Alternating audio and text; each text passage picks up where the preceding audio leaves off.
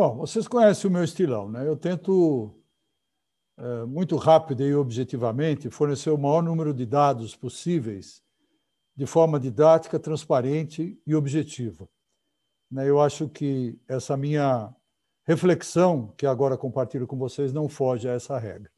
Eu não vou dar a vocês uma razão pela qual o Rotary não desiste da polio. Eu vou dar dez razões pelas quais o Rotary não desiste da polio, que é um tema interessante, provocante.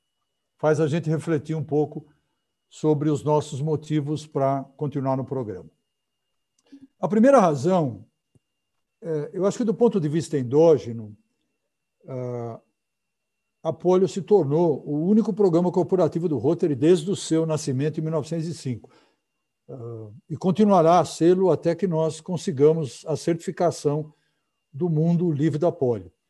Isso dá uma coesão, né? É, a polio serve como amálgama, como liga entre 36 mil clubes no mundo que compartilham esse objetivo. Por quê? O Rotary, até o advento da polio, ele era conhecido como uma instituição voltada para a comunidade, para o chão de fábrica é, para o seu entorno, mas nunca havia incorporado um programa com objetivo global. É, paradoxalmente, porque o Rotary foi instrumental em fundar algumas entidades é, de alcance global, como, por exemplo, a Unicef e a própria ONU, que tem lá a impressão digital do Rotary na sua Constituição. Então, de certa forma, foi a oportunidade que o Rotary teve de assumir um programa que nos identificasse. A segunda razão é que nós temos uma história né, de comprometimento gradativo com a polio. A história vem lá de 1979 e nasceu de um programa 3H em Manila, nas Filipinas, que na época concentrava 40% dos casos de polio no Sudeste Asiático. Uh, o, o, então presidente Clem Renoff ele participou do lançamento uh, de uma fragata australiana, porque ele era um presidente da Austrália, na costa de Seattle, nos Estados Unidos. E quando ele voltou para Evanston, né, para Chicago, ele se questionou eh, se a OMS havia conseguido erradicar a varíola, então com 100 milhões de dólares, o que o Rotary não conseguiria fazer com 100 milhões de dólares, que era o preço exato da fragata que havia sido batizada no porto de Seattle para a Marinha Australiana. É, ato imediato, ele chamou o John Sever, que era governador de distrito dele, mas mais importante do que governador de distrito, John Sever era um médico, é, doutor em microbiologia, e era então chefe do Serviço Nacional de Imunização no Instituto Nacional de Saúde em Washington. Né, o John Sever ainda é vivo, eu tive a oportunidade de conviver com ele. Recording in progress. Ah, quando integrei o Comitê Mundial da Polio ah, durante o ano de 2017. Ele perguntou ao John Sever e o John Sever respondeu no dia 16 de maio de 1979, né? Ah, numa carta ao então presidente Clem Renoff, dizendo: olha, se você quiser erradicar um, alguma doença mundial com vacina, e ele era um especialista em vacina e continua sendo, é, esse programa deve ser o da polio, porque ele tem um custo relativamente baixo. Nós teremos um desafio logístico que é, é como distribuir vacina para 4 ou 5 bilhões de crianças no mundo inteiro. Mas do ponto de vista de custo médico, ele é um custo-benefício altíssimo, porque vocês sabem, a polio ou ela mata ou ela incapacita. Isso evoluiu de forma que, em 1985, ah, na, na gestão do então presidente mexicano Carlos Canseco, não por acaso um médico muito amigo do, do, do Sabin, né? É, do Albert Sabin, o programa da Poli se tornou o programa corporativo oficial da nossa instituição, lançando o Rotary no novo caminho, que é ter um olhar global sobre os problemas e não só um olhar local. Né? Ah, A terceira razão pela qual a gente não sai da polio é que se nós pararmos de vacinar hoje e não nos comprometermos mais com os planos de vacinação no mundo inteiro, em 10 anos, segundo uma projeção é, também feita pela Organização Mundial de Saúde, nós teremos 220 mil casos. E, e eu não preciso pregar para o coro da igreja agora, porque todo mundo está ciente do que significa o valor de uma vacina. Nós estamos enfrentando o problema da Covid basicamente com vacina. Né? O Brasil tinha 4 mil mortos no início desse ano, nós estamos em 560 mortos diários, graças principalmente à vacina. Então, não precisa explicar para Rotariano qual é o poder da vacinação, qual é a necessidade de continuidade da vacinação. Né? Alguns de nós já estamos entrando na vacina de reforço, na terceira dose. E calcula-se que se nós interrompêssemos o programa da polio hoje, é, um cálculo econômico da Unicef e da OMS estimam que 40 a 50 bilhões de dólares seriam perdidos em economias, principalmente com relação à capacitação dos, das crianças, capacitação das pessoas, a perda de produtividade na economia, a falta que faria nas salas de aula, educa na educação, enfim.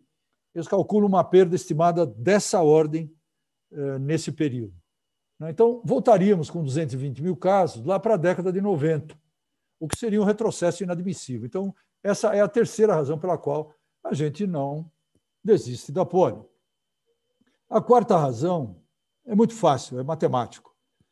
2,5 bilhões de crianças foram imunizadas desde o ano 2000 com múltiplas vacinas. Vocês sabem que a vacina da polio não é somente uma dose, são várias doses né, para que uma criança possa ser considerada imunizada.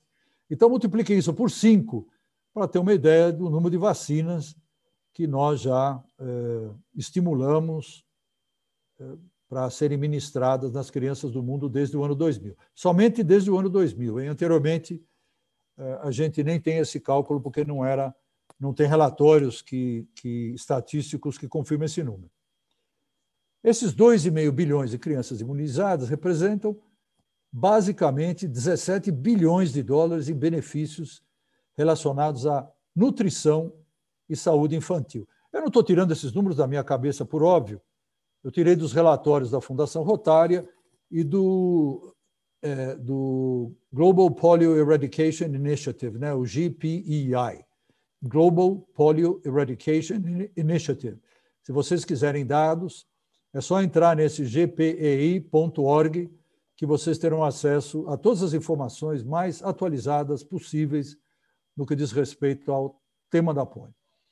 O quinto ponto é porque nós apresentamos um resultado concreto, quer dizer, a polio salvou 16 milhões de crianças.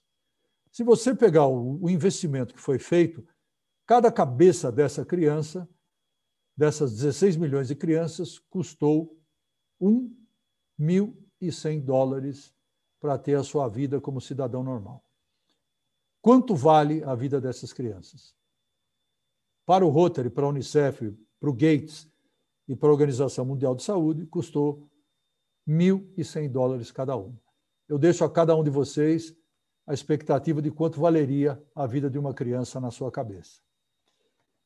O sexto ponto para impedir que o Rotary saia da poli nós tivemos uma redução concreta. Eu não estou falando de números fantasiosos, nós estamos falando de números tabulados, monitorados, é, acompanhados muito de perto por voluntários e por profissionais no mundo inteiro.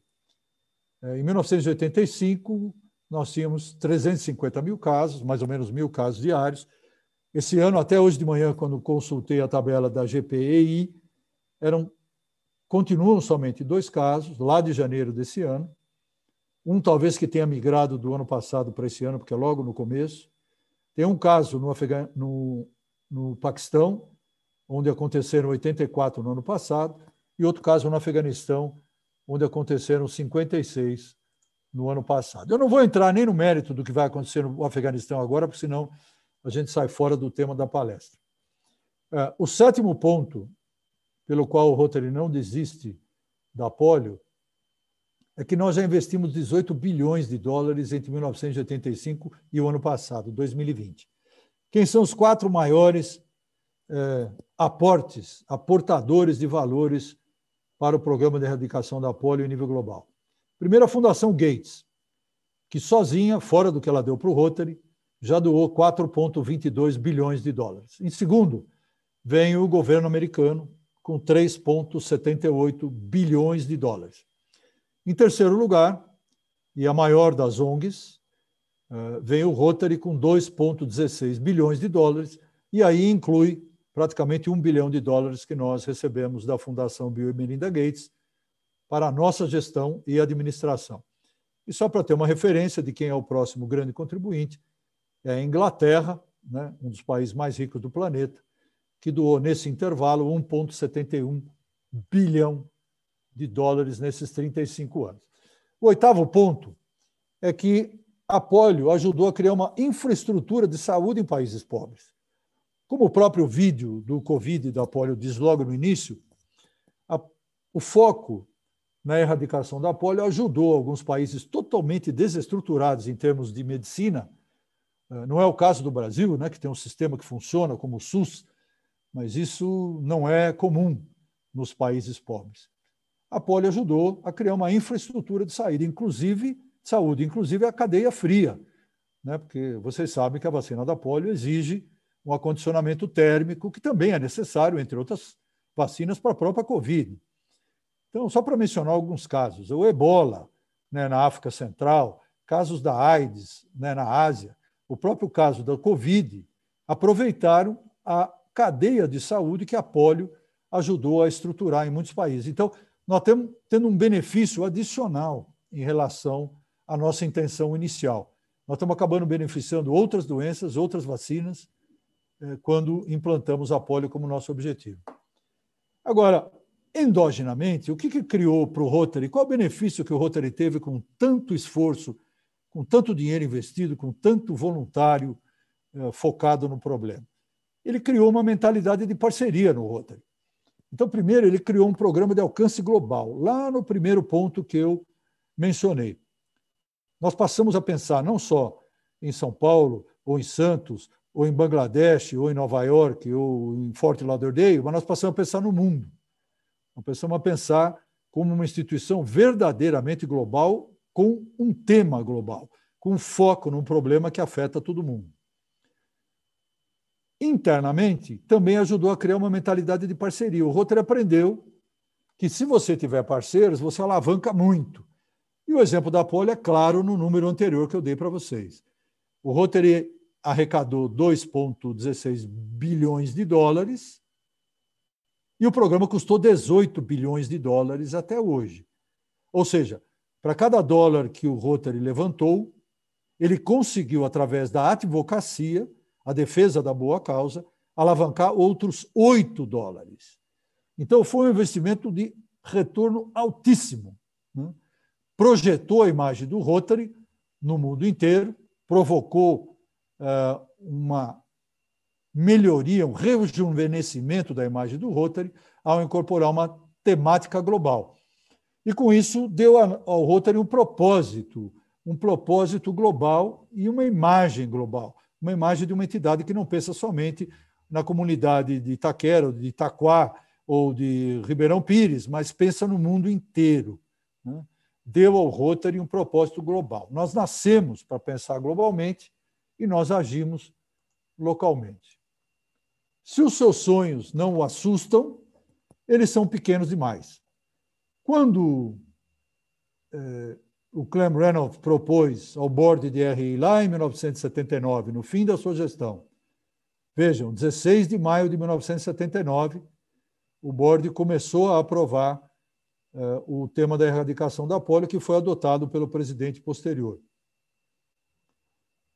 Parecia grande demais. Como é que nós vamos erradicar a segunda doença da face da Terra? Mas se os sonhos daqueles rotarianos de 1979 e 80 não o assustassem, eles seriam pequenos demais. E o Rotary pensa grande. Quem falou essa frase é o Richard Branson, que vocês acompanharam. Recentemente, ele foi um dos milionários, bilionários a viajar à estratosfera e que sempre pensou grande. Então, apoio é para nós o nosso caminho, a nossa via para pensar grande e transformar a nossa instituição numa instituição mais relevante. Obrigado a vocês todos, espero ter contribuído aí com, com o tema, Léo, para trazer dados, fatos, objetivos e razões para termos para continuar o programa e, acima de tudo, nos orgulharmos da instituição a qual pertencemos e da qual vocês fazem parte.